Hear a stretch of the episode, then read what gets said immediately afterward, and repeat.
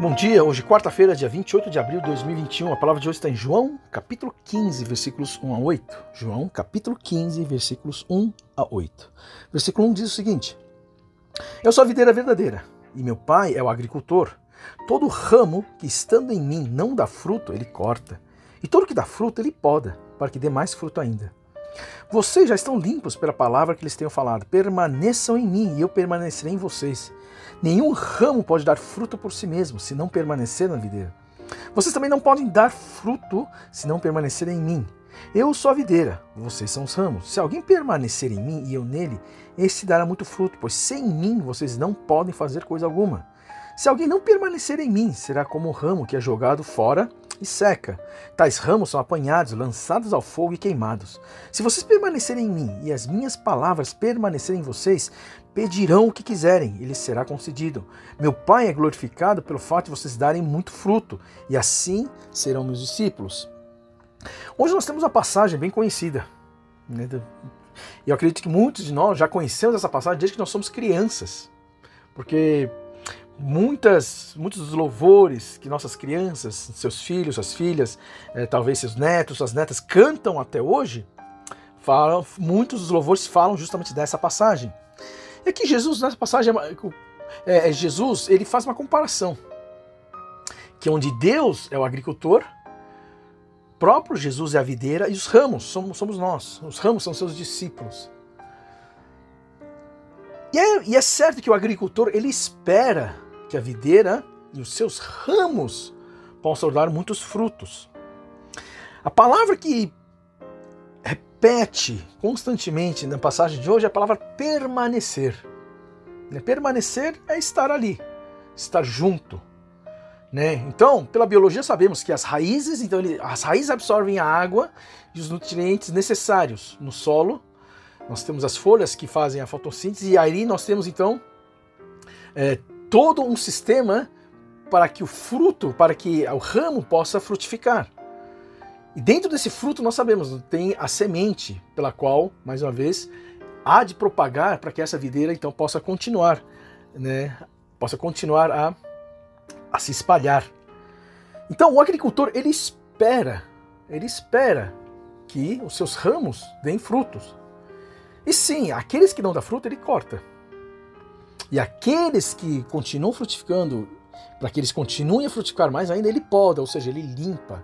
É isso que ele diz aqui. Né? Então, é certo de que o segredo, então, para que o ramo possa frutificar é, é o fato de estar grudado, permanecer. Para que toda aquela seiva, então, possa receber. Para nós, estar, permanecer em Cristo, para nós, então, seria o quê? Seria nós os alimentarmos de Cristo. Seria nós termos influência de Jesus em nossas vidas, seja no, no, modo como enxergamos o mundo, seja no modo como pensamos, no modo como falamos ou vimos. Tudo isso deve estar sob a influência de Cristo. Para quê? Para que nós possamos frutificar. Né? E esses frutos é aquilo que justamente Deus espera que nós, que nós entreguemos, que nós sejamos. Né? Então, é, em termos de fatos, nós temos que permanecer em Cristo gera frutos que o Pai espera. Mas esses fatos, eles vêm com uma promessa, que está no versículo 7. Se vocês permanecerem em mim e as minhas palavras permanecerem em vocês, pedirão o que quiserem, ele será concedido. Olha o interessante que ele diz aqui: se vocês permanecerem em minhas palavras. Significa que as palavras Cristo diz eles devem estar em nós. Ou seja, as palavras de Cristo, as palavras de Jesus, ele demanda de nós o que? Fé, confiança, obediência. Foram essas palavras que tornaram seus discípulos limpos. Pois ele diz ali no versículo 3: vocês já estão limpos pelas palavras que ele tem falado. Aquilo que Jesus representa para nós, como Cristo, como Salvador, e que suas promessas, as suas palavras permanecem em nós, ou seja, nós cremos nessas palavras, nós obedecemos a ela. Isso gera frutos. E tem mais. Ele diz ainda: e, se, e será concedido a vocês o que vocês pedirem. Não, traz uma, uma lembrança de que aquilo que vocês pedirem em meu nome lhe será concedido? Em nome de Jesus. Amém? Sim, nossa vida de oração, a sua vida devocional, a nossa, a nossa leitura diária, a prática dessa leitura, a aplicação dessa leitura, tudo isso então são meios pela qual nos ajudam a permanecer em Cristo.